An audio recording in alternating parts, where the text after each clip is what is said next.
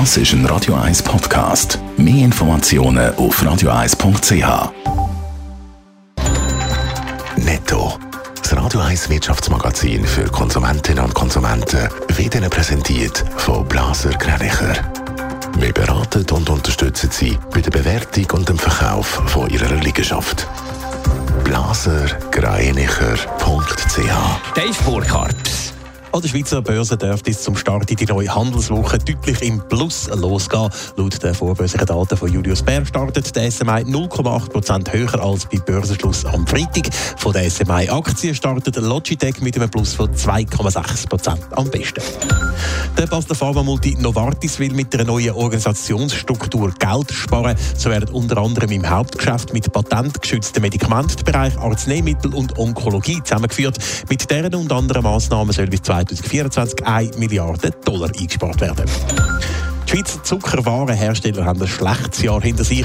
So sind mit insgesamt rund 23.000 Tonnen 20 Prozent weniger Zuckerwaren verkauft worden als im Vorjahr. Das schreibt der Branchenverband Bisco Swiss in einer Mitteilung.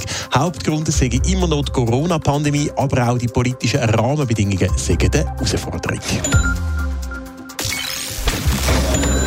Seit mittlerweile sechs Wochen läuft der russische Angriff auf die Ukraine. Zum den russischen Präsident Wladimir Putin und seine Armee zu schwächen, hat der Westen eine ganze Reihe von Wirtschaftssanktionen gegen Russland angeordnet. Die Sanktionen werden auch von der Schweiz mitgetragen. Aus Sicht von 100 Schweizer Kulturschaffenden muss die Schweiz aber mehr machen, Dave Burkhardt.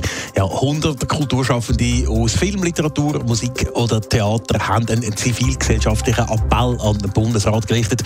Unterzeichnet haben den Aufruf für ein entschiedenes Vorgehen gegen die Kriegsfinanzierung aus der Schweiz, aus unter anderem der Schriftsteller Adolf Busch, der Pedro Lenz oder auch der Victor Giacobo. Federführend ist laut der Aargauer Zeitung der Zürcher Filmemacher Samir. Und was wird in diesem Appell konkret gefordert?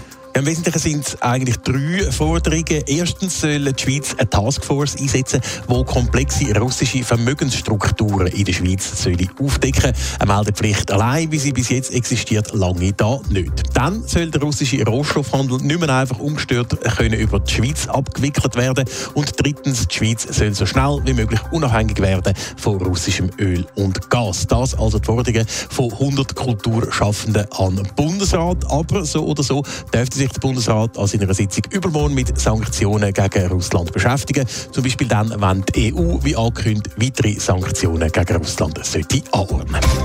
Netto, das Radio 1 Wirtschaftsmagazin für Konsumentinnen und Konsumenten.